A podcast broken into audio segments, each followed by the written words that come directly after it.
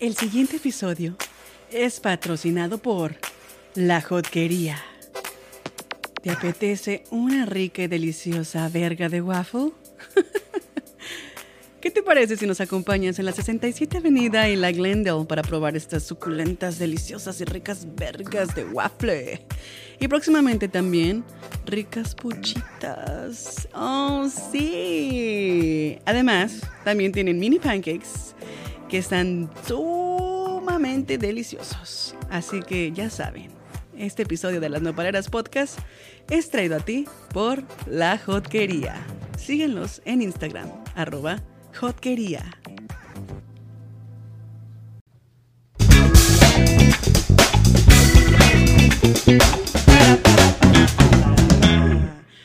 Bienvenidos a un episodio más de Las Nopaleras Podcast. Soy tu amiga Simone Gámez Acosta y estamos aquí ya de regreso porque, ¿qué creen?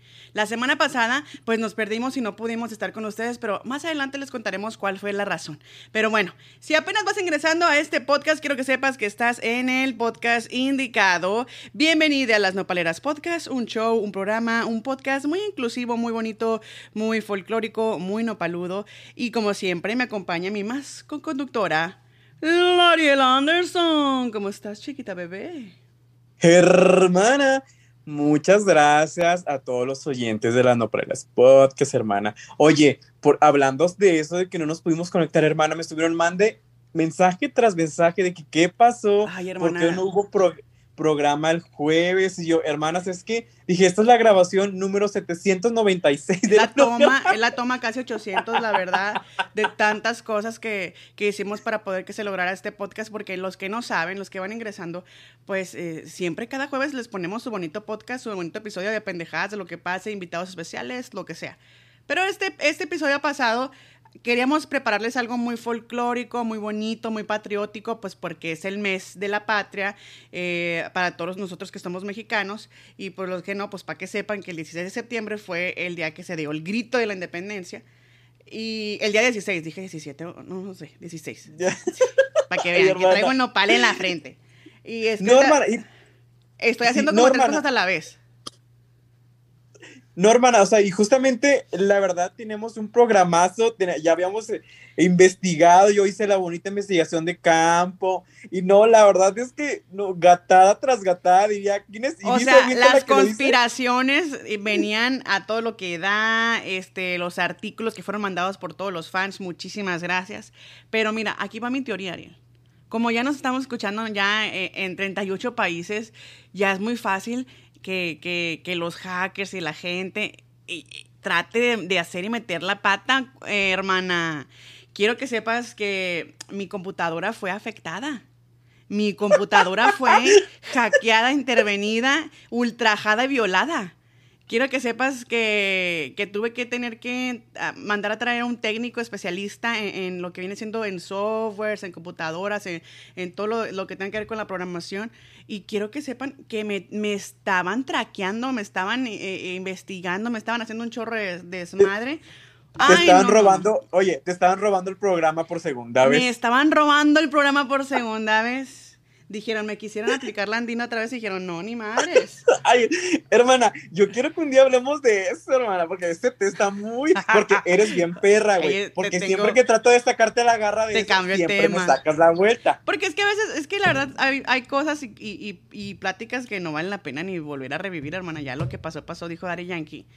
Pero, este, eh, nos la quisieron aplicar otra vez, pero esta vez cibernéticamente. Oye, hermana, justamente hablándote de sacar la garra, pues igual regresando al podcast pasado que no pudimos subir. Simone subió un podcast sin mí. Después de tres podcasts ya le estoy reclamando, claro que sí. Pero haz de cuenta que mis amigos me preguntaron, oye, ya no estás conduciendo las nopaleras, pero pues es que la, la Simone es muy estratégica. Esa es la palabra correcta. A ver, ¿por qué Entonces, Pues es que el podcast, el podcast se llama Sola, para que vayan a escucharlos. La verdad, yo lo escuché y está muy a gusto. Entonces me dijeron, o sea, ¿por qué Simone puso sola? Ya este, ya corrió a la Ariel, ¿qué está pasando? Y así, hermana. Y también te digo lo que comentaba al principio, que mucha gente me estaba preguntando que por qué no habíamos subido programa, hermana. Pero ya ves que fuimos las más ultrajadas, las Sí, más las hackeadas. violadas eh, este, electrónicamente, cibernéticamente. Oye, y ahorita ya tuvimos que cambiar las contraseñas de todo nuestro, de, la, de las todo, páginas, porque pues no queremos que pase, pasémosla yo misma, hermana. Y pues ya ves también el OnlyFans. El OnlyFans, exactamente. Ese es, que, es el que más yo ando este, perreando, porque no, hombre, si se meten a mi OnlyFans y me lo, me- a mi OnlyFans y me lo hackean, no, se hacen ricos, se hacen millonarios, hermana, qué bárbaro. Oye, hermana, y yo, yo quería platicarte algo, hermana, aprovechando este podcast. Yo no sé si, bueno, ni, ni contigo, Simón. Ah, pues te quería sacar la garra de otra cosa. Ya Ah, ves, ya sacar te la garra. Tengo, tengo como ocho meses o más de nueve meses, creo que casi el año de conocer a Simone. Y me acaba de pasar su número personal. ¡Ay, qué estúpida! Es que la verdad, yo uso el tele, yo uso, yo uso dos teléfonos, hermana. Uno es para negocios y es donde tengo mis grupos de WhatsApp y todo el fara- faranduleo y todo lo del podcast y todo lo de, de- de la jotquería y todo ese rollo. Y el otro, el personal, es el que pues casi nadie me habla, na- no lo uso, no es tan popular y pues, pues no, por eso no lo doy, hermana. Pero, pero, espérate, pero como agarré, yo- tele- como agarré teléfono nuevo y haz de cuenta que las, y que las notificaciones del, del, ¿cómo se llama? Del, del WhatsApp no me llegan al, al otro del trabajo, pues le di el personal porque usualmente, ahorita últimamente no hemos conseguido, no sé si es el destino, no sé qué está pasando, pero no hemos conseguido para poder grabar episodio y dije, no, perra, esta ya tiene que tener mi número personal para que me pueda llegar ahorita notificación de que ya está lista. Sí, es que la verdad hemos estado batallando bastante. Yo, ahí vamos con el tema de la escuela, pero la verdad, o sea, antes, pues porque estaba ya de vacaciones. Ajá. Y ahorita, hermana, pues entrando a un tema un poquito más serio, pues hermana, pues me tuve que dar de baja temporal de la escuela. ¿Qué, qué, hermana? ¡Ay, perra! ¿Por qué? No.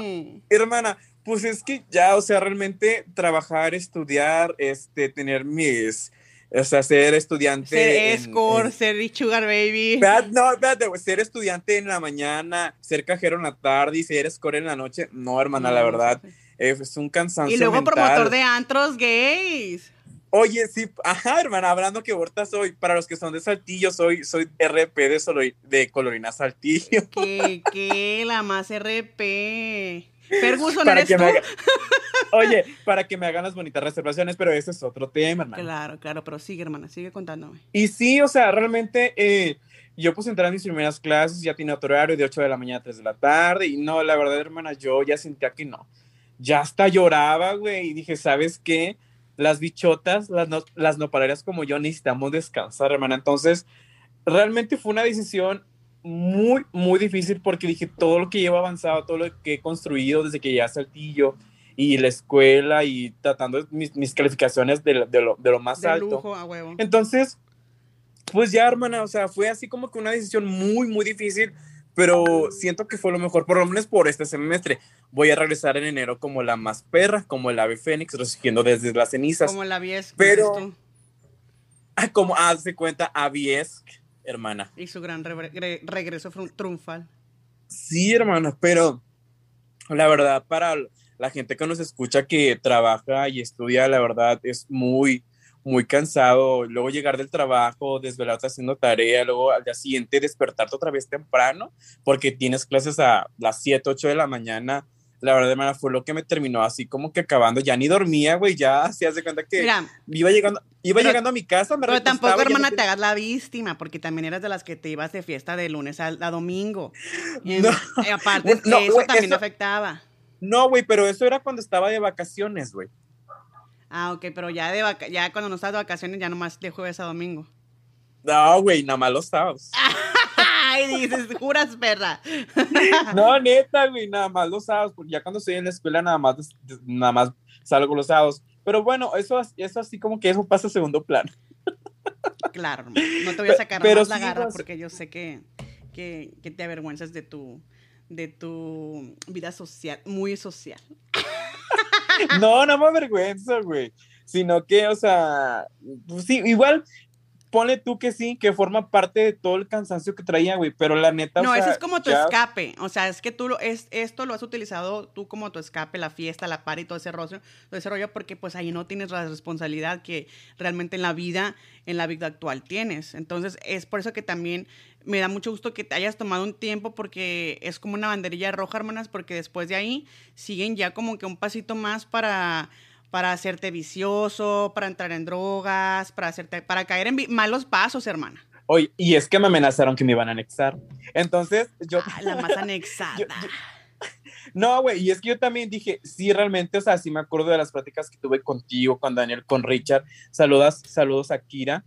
Este, la visionaria. donde me decían de que qué pasaba, de que, güey, pues yo me encerraba mucho así como en el mundo, hermana, de que pues es mi problema, ¿no? Y no lo quiero solucionar, sino que como que ya empiezas a agarrar el 20 de que, güey, ya, o sea, tienes que detenerte a tus borracheras y, y, ya te encuentras muy cansado, tienes que descansar, bajarle a todo, o sea, al estrés del trabajo, al estrés de la escuela, entonces, este, le tuve que decir a la escuela, no es un adiós, es uno hasta pronto, porque realmente me encuentro muy, muy cansado. Y dijiste, regresaré más fuerte que nunca, más perra que gata. Claro, hermana. Y hoy aprovechando, ya cambiando esta triste historia, o sea, no sé si podemos comentar lo que íbamos a hablar del podcast pasado, hermana. ¿Qué pasamos de ello? Vamos a darle como un resumen más o menos de lo que nosotros queríamos platicar y obviamente, este, queríamos eh, agarrar cura sobre lo que, lo que realmente eh, significa, ¿no? las fiestas patrias para nosotros. Que hay unas personas que lo tomamos muy en serio, otras personas que no lo tomamos muy en serio, otras personas que son muy conspiranoicas, que hablan de la eh, que hablan, hablan sobre lo que pasó realmente detrás de la drag. Y pues obviamente, pues toda celebración que haya ocurrido durante la historia de en, cualquier parte del mundo, pues siempre tiene como un inicio trágico, ¿no?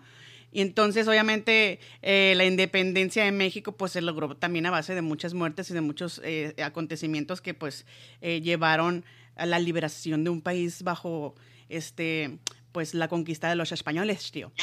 Entonces... Pues, te digo, o sea, más que nada era como que el lado oscuro de, de la independencia de México. Eran de los, eran de los dos, hermana, porque también estábamos como que eh, pensándose, o sea, pensando qué onda, qué es lo que nos gusta de México, lo de las celebraciones del Día de la Independencia, eh, todo lo que tenga que ver con la revolución y todo ese rollo, pero también había unas historias muy, muy, muy interesantes, como la historia la historia de, de, Miguel Hidalgo, por ejemplo, la de Juan Escutia, Los Niños Héroes, eh, la de, eh, este también la del, ay, se me va la eh, no sé si era Porfirio Díaz o el otro chavo. El otro, ah, Porfirio Díaz, sí. Y también el otro, el, el, de, de, la foto del caballito. Uh, porque había mucho personaje LGBT también, quiero que sepan, dentro de la Revolución Mexicana. Y eso nos íbamos a adentrar también. Que igual, pues estamos a tiempo para otro episodio que, que se lo dediquemos totalmente a la historia de México. A las historias. No, sí, o sea, para que se den cuenta que el mundo LGBT viene desde mucho tiempo atrás, antes de Cristo y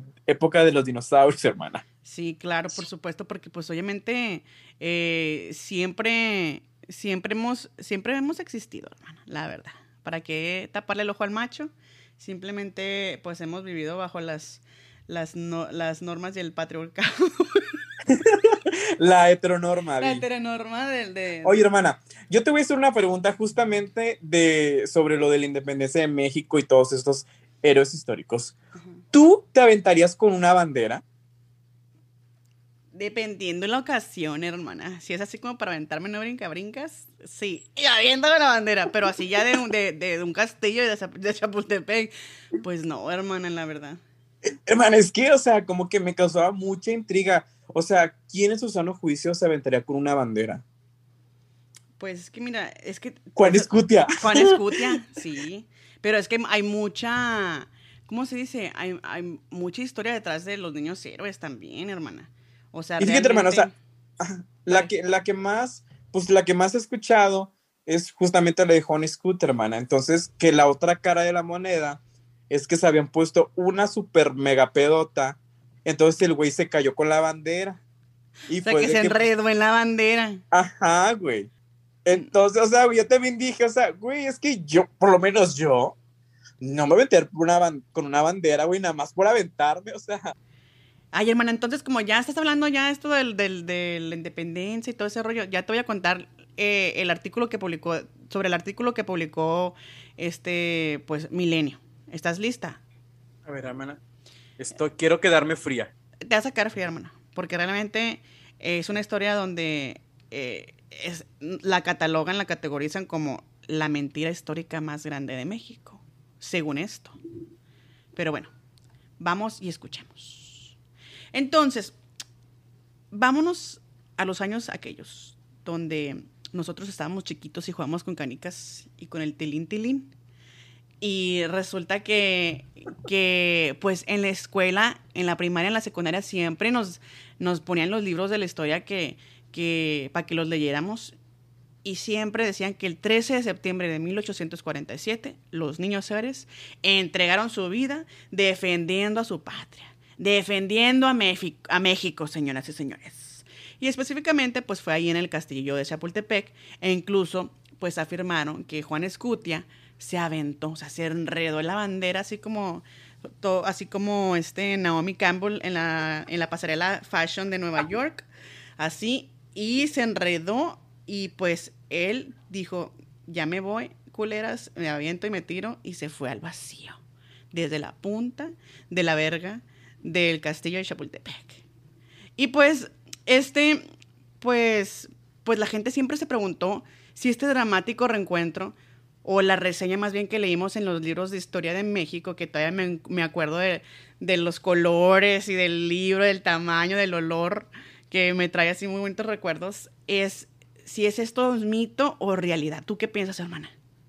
Hermana, pues es que como ya comentaba hace rato, o sea, ¿quién en su sano juicio se va a aventar con una bandera, güey? Pues mira, para contestar esta pregunta, vamos a, a salir hay que salir de los libros de historia oficial y vamos a hurgar entre otros eh, periodistas, otra gente que hizo su tarea, su bonita tarea de campo para eh, localizar este artículo que está muy bueno, donde se habla más bien de, de la historia de los niños héroes, del mito. Y hay millones de mexicanos que han aprendido con fervor patriótico en las escuelas esta historia y que te la cuentan como está escrita en el libro de la primaria, hermana. Porque si me tocaba, tuve compañeros que eran así tan exagerados, hermana, y que alababan a los niños héroes. Y habemos muchos mexicanos por ahí que todavía los alaban. Pero bueno, según el historiador, en aras de la, de la construcción de del altar de, de la patria, a donde el sistema político mexicano del siglo, ¿qué viene siendo XX? 20. Ah, del siglo XX. Es que son muy pendejas para los números romanos, hermana. para que vean que tiene nopal en la eh, frente. tengo nopal en la frente, la verdad. Ah, eh, ocupo clases de, numerología romana. bueno, llevó a sus series. Es que nomás me hace el de los 15 años XB, hermana, y es todo. ok, ya. Regresando al tema. Y cito. Ay, ay, ay, cállate, que ahorita me van a regañar los del el y de los, los de leyendas legendarias. Bueno, este, llevó a sus héroes para legitimarse en el poder. Muchas historias se exageraron, otras se distorsionaron y pocas fueron inventadas, como la que me me, inventé ahorita la de la Naomi Campbell. Es inventada, hermanas. No se enredó así de fashion, ¿eh? Eh, es un hecho que los seis niños héroes, cuyos nombres son Juan Escutia, el protagonista de esta historia, Francisco Márquez, Juan de la Barrera, que era otro muy piscuintino, que se me hace que era así como que esos borrachines sexys, y Vicente Suárez, ah, Vicente Suárez, Fernando Montes de Oca, que este hizo como escuelas y colegios privados por todo el mundo. Oye, sí, hermana, deja. Yo he escuchado mucho su nombre. Sí, ¿verdad? Y Agustín Melgar, ese casi no lo he escuchado yo mencionar, decidieron quedarse en el castillo y defenderlo gallardadamente sin estar obligados a hacerlo por ser cadetes. O sea, recuerden que antes ahí el, castillo de Chapultepec, pues era así como que una esta, como una esta militar, más o menos, ¿no? Como una escuela militar, sí. Y de ahí el por qué se les llama niños héroes, que lo tienen pues bien merecido según esto, la, la historia y todo ese rollo. Pero la historia que refieren los libros es, según Rosas, un mito construido a base de un romanticismo cursi que buscaba sembrar en los mexicanos un desmedido e irracional amor a la patria, que la verdad pues ya saben que uno defiende la patria hasta la muerte. Y sí, cierto. Y los hechos son que, por ejemplo, Juan Escutia nunca se sacrificó por el nunca se sacrificó por, por su patria, sino que se cayó abatido a tiros junto con Francisco Márquez y Fernando Montes de Oca cuando intentaban huir hacia el jardín botánico del castillo de Chapultepec. Pero si te fijas, ¿te acuerdas que hasta en la, foto, la foto, que era, no era, era un dibujo que plasmaba cómo Juan Escutia se aventaba así de la, con la bandera, ¿no? En el libro, si me acuerdo. Y de hecho hay un mural de los niños héroes que fue hecho por Gabriel, Gabriel Flores en el castillo de Chapultepec para recordarles, pues, que Juan Escutia era en los más chingones, ¿no? Que dio la vida por la patria. Por la patria. Sí. Pero bueno, el origen del mito, según Alejandro Rosas, tiene que ver con la visita del presidente estadounidense Harry S. Truman en 1947 durante el centenario de la guerra de México, Estados, de México contra Estados Unidos.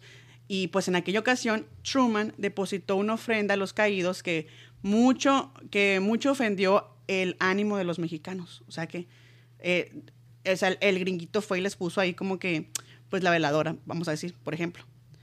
Pero, pero por ello, para apaciguar los ánimos patrióticos bajo el mando del presidente Miguel Alemán, se le dio difusión a la noticia del hallazgo de seis cráneos a la pie del Cerro Chapultepec, mismo que, casi por decreto presidencial, se reconocieron como aquellos seis niños héroes que murieron por la patria. O sea, ¿hasta dónde son capaces de llegar con, con esas cosas? ¿Verdad? ¿Qué fue lo que te dije, hermana? Que había muchos muchas historias, igual de, de, Miguel Hidalgo y de todos esos hermanas, donde, ese, donde guardan su pasado oscuro. Ahorita estamos hablando justamente de los niños héroes. ¿Y qué fue lo que te dije de Juan Escutia, hermana? De los otros no me la sé porque le digo, el de Juan Escutia es como que el más me hizo así como que hincapié. Además, como tú lo pintas, el más chingón. Exactamente. ¿Eran siete o seis? Eran seis, hermana. Eran ah, seis, pero, pero acuérdate que me, imagino que a ver, el que contó la historia de que se pusieron pedos, yo ese sí la creo, hermana. Yo sí la creo que se habían puesto ya en pedos y que llegaron a atacar y estos dijeron, no, vámonos a chingar a su madre. Y entre la corrida y toda esa desmadre, que el Juan Escutia se, se, se, tropieza con la bandera y se le enreda en la, pata y pum, cae pues. Y esa es mi teoría, que es lo más lógico, siendo yo mexicana y en una fiesta y vienen a atacarme pues ese es mi plan B. Sí, o sea, es que es lo más, como que lo más común. Lo más común, sí. O sea, desde que, fíjate que yo, yo empecé a escuchar esa historia cuando yo estaba estudiando en mi primera universidad. Este, sí, porque de chiquito no te van a, no te van a, no te van a, quitar la, la ¿cómo se dice? La, bonita memoria de los niños héroes. ¿Y sabes quién me lo contó? Un maestro que me daba filosofía. Pero yo siento que los maestros de filosofía están peleados con la vida, güey. Y con la historia, hermana, porque siempre te van a dar otro lado de la historia. Sí, y luego cuando es la independencia, no hay nada que celebrar. Ajá, es... Ay, me acordé de alguien, pero sí, no hay nada que celebrar. pero bueno, con ello la historia que, que, carecía de evidencias físicas, pues obviamente nunca se pudo comprobar nada, hermana. O sea, siempre, o sea, tanto los investigaron científicamente, a quienes pertenecían esos cráneos, ¿y qué pasó?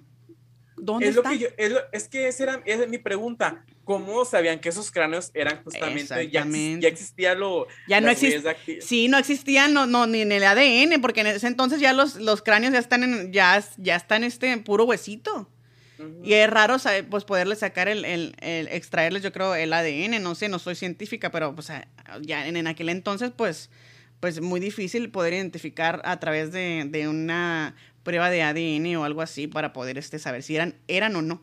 Pero esto, hermana, esto adquirió pues un carácter de leyenda y para los mexicanos es un honor que se, se edificó el altar de la, a la patria y que hoy conocemos y se, y se sepultaron con muchas de las otras historias de, de la gesta heroica de la defensa del castillo de Chapultepec y pues la gente sigue este, yendo a, pues a, a, conocer esta historia, a visitar. Y yo sí lo visité, hermana. Yo visité Chapultepec cuando estaba chiquita. Tenía como unos 7, 8 años. Igual porque me, atraía mucho la historia de los niños héroes. Y, pero también porque yo quería ir al Papalote Museo del Niño. Ese era todo el show. Pero, hermana, uno nunca sabe. Oye, hermana, y te digo, nos venden tal historia cuando estamos, por lo menos, yo siento que ahorita para las nuevas generaciones les va a tocar otro tipo de historias, hermanas, igual la fundación de las Napoleras Podcast. Claro que sí. Claro que sí. Para, para eso andamos, para eso vamos. Sí, hermana, pero te digo, o sea, nos, nos venden tal historia y nosotros no la comemos, hermana.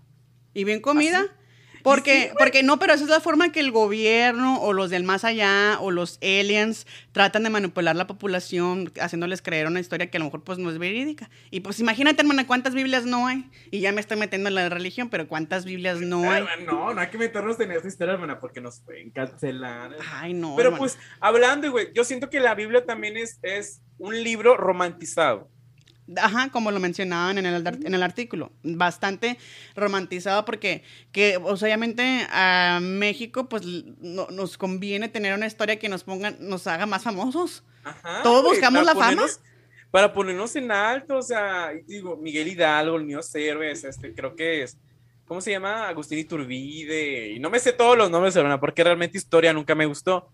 Pero te digo, o sea, a lo largo de, de, mi, ¿cómo se dice? Mi trayectoria académica, porque hasta la prepa yo sigue creyendo esa historia. Ya cuando entro a la universidad, a mi vocación y te entro a la, a la materia de filosofía con un maestro que no voy a decir su nombre porque es muy conocido. Este, y empieza así, ese maestro estaba peleado con la vida, pero tenía, así yo sentía que tenía razón, güey, en algunas cosas. Pues mira, es que, pues siempre hay que indagar antes de que, de, saber no realmente lo que pasó en la historia y de investigar, hermana, porque no todo, no todo va a ser siempre como te lo, te lo platican. Y también que no nos crean a nosotros. Exactamente. Eh, no, ahí está las, eh, es más, a mí me mandaron el artículo, hermana, y yo dije, pues lo voy a leer, loba.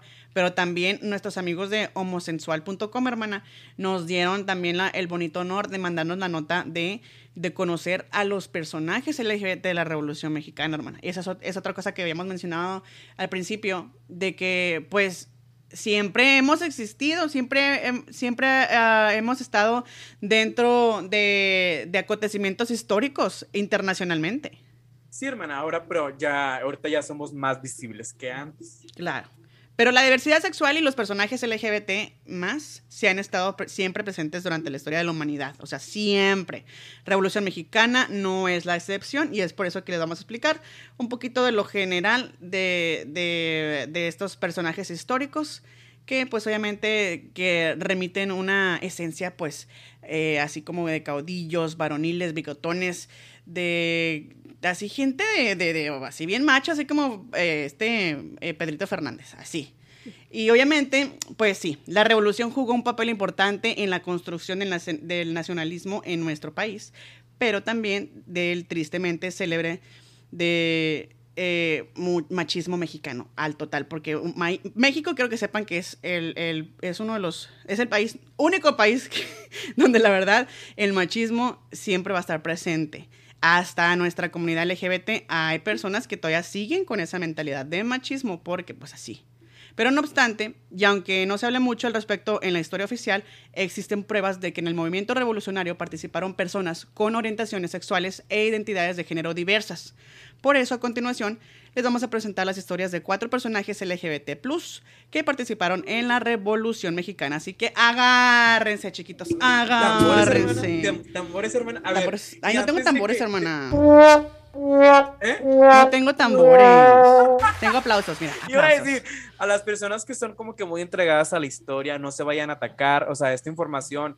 Eh, nos la mandó Homosensual. Y Homosensual ah. es un. ellos son de prestigio. Ellos son de acá de más acá. O sea, ellos, la verdad, créanle a los de Homosensual. Yo lo creo. Y, los amo también. Saluditos a todos.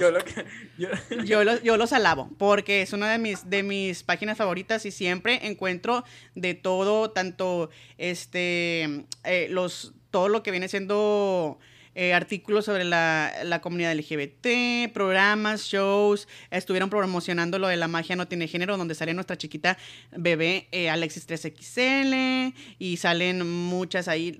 ¿Sale Luna Lanzman? No me acuerdo si sale Luna Lanzman, pero salen varias donde la verdad pues sí, son muy perritas. Pero bueno, volvamos con el primer personaje que viene siendo... ¿Quién crees? ¿Quién crees, hermana? Ay, no sé, hermana. Ay, el, el del caballo. ¡Arriba Zapata! El del caballo. es que Emiliano no, Zapata, hermana. soy muy mal. Yo creo que tú eres como yo en ese aspecto, hermana. Eres muy mala con los nombres, yo también. Y yo con los números romanos, hermana. no más. Pero con los nombres yo soy muy buena, hermana, ¿eh? Porque quiero que sepas que yo me sé la mayoría de los nombres de toda la gente con la que yo he convivido. A la que no le tomo importancia se me olvida el nombre, hasta el apellido. Pero bueno, para la gente que tiene un buen lugar en mi corazón, sí me acuerdo de su nombre. Pero bueno, ¿Cómo me llamo yo? Ah, a Ariel Giovanni, Giovanni Ariel ah, sí. Anderson. Bueno, Anderson es, es mentira, pero pues es fingido. Ay, cállate. Ay, no, no, es verdad, es verdad, se casó con un gringo. Ay, ¿qué? Ese, ese es mi apellido original. Ah, eso no, ese es su apellido eh, célebre. Pero bueno, Emiliano Zapata tuvo al menos nueve mujeres, nueve mujeres y procreó, procreó diez hijos y estuvo casado con Josefa Espejo Sánchez. Más sin embargo, hay testimonios que indican que el caudillo del sur no era heterosexual, sino bisexual. Simón, ¿eres tú? ¡Ah! De hecho, No, tú eres. No, es que yo ya no sé qué eres tú. yo soy cochina, soy pansexual, me gusta mucho el pan. Pero de hecho, tuvo un romance con nada más y nada menos que con el yerno de Porfirio Díaz. He ahí, paréntesis, la historia de los 41, perra. Eh, por cierto, para los que no han visto, esta, esta, Esa serie, esa drama, muy Esa trama, buena. sí, sí, buenísima. Bueno, pues el yerno de Porfirio Díaz, que era Ignacio de la Torre y Mier. Ay, hasta su, hasta su apellido bien. Ay, bien. Bueno, así es. Zapata, uno de los protagonistas de la Revolución Mexicana, era LGBT, aunque a la gente le duela, aunque la gente quiera juzgar, aunque la gente quiera esconder, pero era parte de la comunidad. Y de acuerdo con el historiador Pedro Luna Pais, el romance entre Zapata de Ignacio de la Torre quedó retratado en las memorias de Amanda Díaz, que es la hija de Porf- que fue la hija de Porfirio Díaz y esposa de De la Torre. Y esa parte está muy intensa porque lo plasman en la serie, en la docuserie. Muy chingona, muy, muy bonita. Oh, Ay, hermana. estos temas me, me prenden, hermana, me prenden. Hermana, pero es que yo siento que hay que, yo siento que tenemos que tener poquito de cuidado, hermana, porque no sabemos eh, qué tipo de, de fans tengamos y no sabemos que si también se meten tanto en la historia como Pues mira, nosotros. pues aquí habemos muchos que somos muy diversos y la verdad la gente que escucha las nopaleras es gente Sí, de muy, muy, muy, muy diversa, hermana. mente abierta, muy de mente abierta y eso me consta. Y porque está en los libros y porque está en los reportes, hermana. Y quiero que sepan que tenemos desde eh, eh, oyentes desde 14 años hasta casi 65 años, hermana. O sea, hay una extensión muy grande. Y bueno, pero sigamos con la siguiente historia de, ah, no, con la, con la, con la, la historia actual de Emiliano Zapata. Pues en el libro de Ricardo Orozco, el álbum de Amanda Díaz cuenta que Zapata, el Ignacio de la Torre se conocieron, e Ignacio de la Torre se conocieron en 1906 y en esa época el caudillo trabajaba en las caballerizas de la hacienda de San Carlos Borromeo. Ambos iniciaron un romance tan apasionado que Ignacio contrató a Zapata y lo llevó consigo a la capital para trabajar en su hacienda. Espérate, hermana, si es la historia de los 41. No, es que creo que era, no recuerdo bien el nombre, pero era con Evaristo, ¿no? Evaristo. No, espérame, deja. A ver, hermano. Era Ignacio, creo que Ignacio de la, de la Torre y Evaristo no sé qué, pero no era Emiliano Zapata, a lo mejor ha- ha- han de ser otros, no sé, porque en la de los 41 es Evaristo o Iván. Eva- Ay, sí, porque- hermana, yo ando bien pendeja. Bueno, no es la de los 41, pero es muy parecida. Es parecida, no, es que también se llamaba Sí. Ignacio, ¿no? O sea, Sí, de creo, la creo Torre, que sí, así. hermano, A lo sí, mejor sí, es, sí. es de los de A lo mejor, ajá, exactamente. Bueno, el siguiente personaje es el que hablamos anteriormente, es Ignacio de la Torre y Mier, que no estamos seguros que nos saquen. ¡Ay, sí, es de los 41, pendeja! ¡Ay, yo! ¿Sí o no? Sí, sí, es, que, es, pero- es que haz de cuenta que, que, que el otro, el amante de Ignacio, se llamaba Evaristo, ¿no? Bueno, retomemos el tema que sí, sí es de los 41, que mi mamá dijo que sí. Bueno, por otro lado, vale la pena profundizar en la historia del propio Ignacio de la Torre, que es otro de los personajes LGBT que participaron en la Revolución Mexicana. De la Torre es famoso por un hecho que ocurrió en la época pre-revolucionaria y el yerno que era de, de- el yerno de Porfirio Díaz fue participante número 42 del famoso baile de los 41. ¡Oh, temblaron, putas. Yo también temblé porque pensé que, que no, no era, pero sí, sí es. El 17 de noviembre de 1901, 42 hombres homosexuales, gays, participaron en una fiesta. ¡Ay, sí, qué emoción! Pero, Pero en esa fiesta no había churpias pendejas. Porque aquí ellas sí sabían vestirse en estas épocas. Pero bueno, la policía irrumpió. Ah, perdón, mi amor, tú, habías- tú me habías interrumpido. ¿Qué pasó, hermana? Ay, no, ya no quiero nada. No, Ay, ay, Nada toma. más te, iba a decir que si te acordabas del, del ese grande baile, hermana. Ay, no, de- yo no me Ay, acuerdo del baile, me acuerdo de la orgía, hermana. Ay, qué rico. ay, eres bien fuerte, Ay. hermana. Yo hablando de lo más decente de la Bravo. película y tú, ay, no. Gracias, gracias. Sí, soy puerco. No No te aguanto. güey. Bueno. Oye, pero sí, la orgía está muy, muy toque. Sí, pero bueno. Sin embargo, dejó ir a Ignacio de la Torre. Ah, espérame, me hiciste que me perdiera en la, en la, en la, en la, en la, en la- esta verga. Bueno. Eh, del- el 17 de noviembre de 1901, 42 hombres homosexuales gays, ya dije que participaron en una fiesta bien chingona y hubo orgías.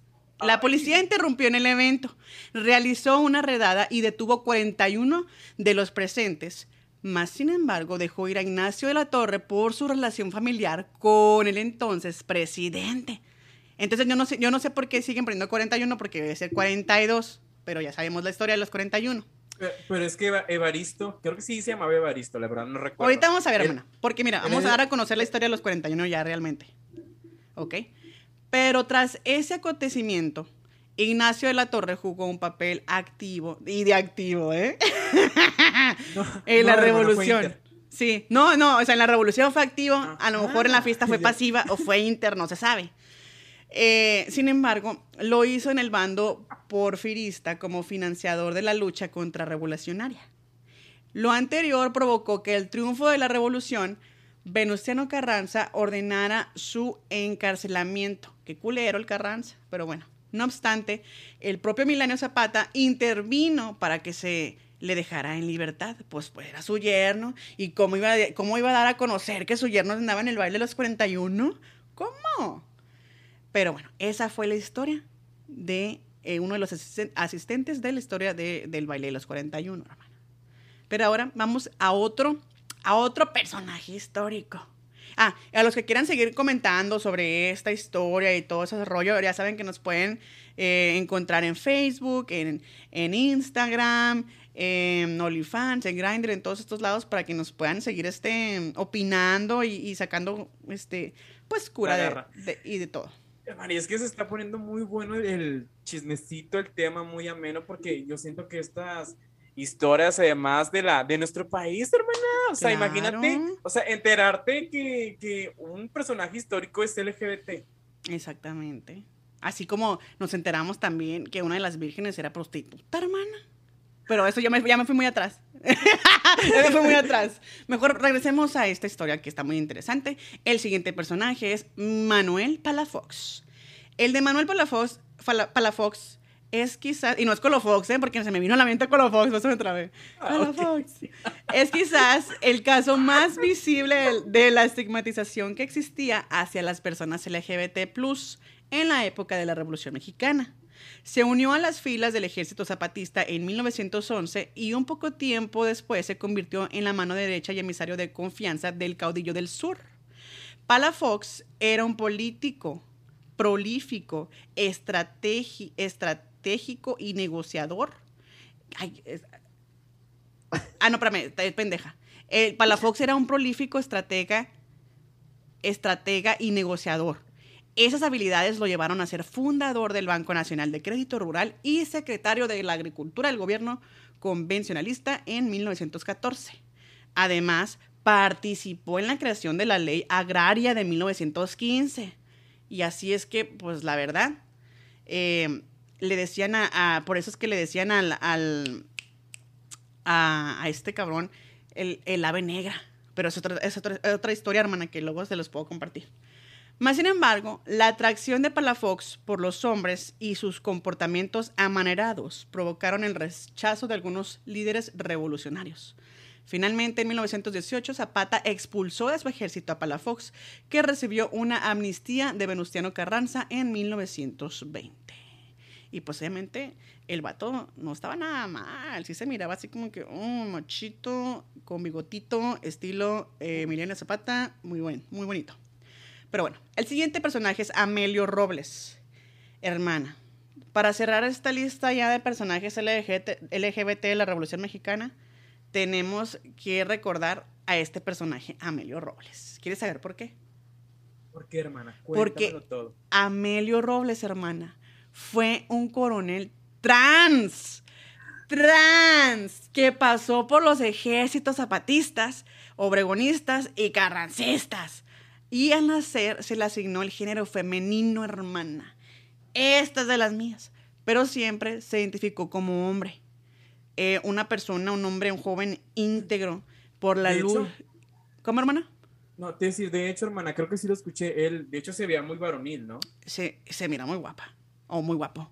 La verdad, tiene unas facciones muy bonitas. Muy este. Ay, no sé cómo tiene. Se mira como gente de Choix. Así, muy. Características así, muy choiseñas. Muy guapo, muy guapo. Luego te explico cómo son esas, características. Pero bueno. Eh, ¿Dónde me quedé? Gracias por interrumpir mi historia, hermana.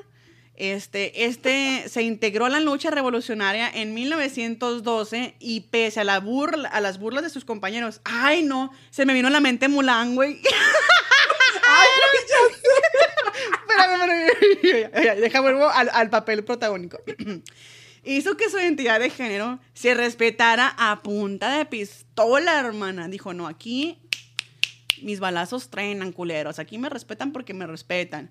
O sea, no ocupaba testosterona, hermana, porque mira, las balitas de plata la ayudaban. Pero bueno, en 1974 el gobierno condecoró a Amelio Robles como veterano de guerra. Y al hacerlo se refirió a él como Amelio. O sea que no le quedó de otra al pinche gobierno más que decirle, ¿sabes qué, Amelio? Te la rifaste, no te vamos a decir Amelia, porque saliste bien chingón y de y pues este te chingaste a un chingo de morros durante durante pues la revolución. Así que gracias Amelio, ya eres compa, ya no eres Amelia. Así, güey. Pero bueno, este caso se considera como el primero en el que las instituciones del país reconocieron la identidad de género de una persona trans. O sea, que ahí sí que orgullo México, te aplaudo. Y bueno, hermana, eso es lo que les podemos contar por el día de hoy, pero muchísimas gracias por estarnos chingando por otro episodio más de las Nopaleras Podcast. Y aquí está Ariel también, pues haciéndonos pasar un bonito rato. Hermana, pues antes, antes de irnos, quiero agradecer a Gerardo, que es el que siempre está cada jueves, hermana. De que el episodio, hermana, y siempre nos escucha, bebé. Muchos, muchos, muchos saludos. Pues, muchas gracias. Mira, este episodio va dedicado a Gerardo. El Jerry, muchas gracias porque también siempre está mandándonos mensajes, compartiéndonos. Y al igual que Gerardo, tú también puedes ser este, uno de las personas que le dediquemos un episodio. Así que gracias por escuchar a las Nopaleras Podcast. Referencias, hermana. Nos puedes contactar por medio de Facebook, Instagram, Twitter, Grinder, Tinder y todas las apps de putería que te puedas imaginar, como las nopaleras podcast, hermana. Hasta luego, tomen agua, cojan mucho. Bueno, si cojan, usen condón, porque luego ya nos tachan de que somos un programa que alienta al sexo sin protección. Protección. Pero no, hermanas, usen condón.